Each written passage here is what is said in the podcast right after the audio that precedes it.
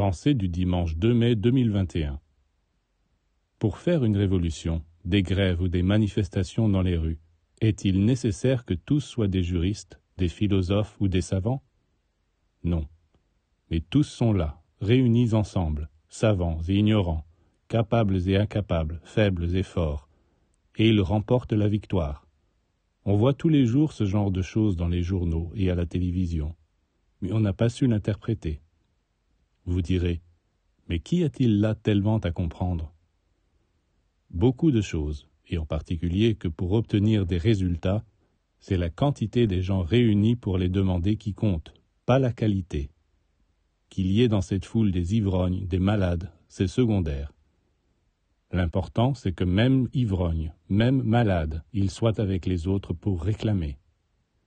Et ici, pour demander le royaume de Dieu, qu'est-ce qui compte? Bien sûr, il faut faire tous ses efforts pour devenir bon, intègre, désintéressé, oui.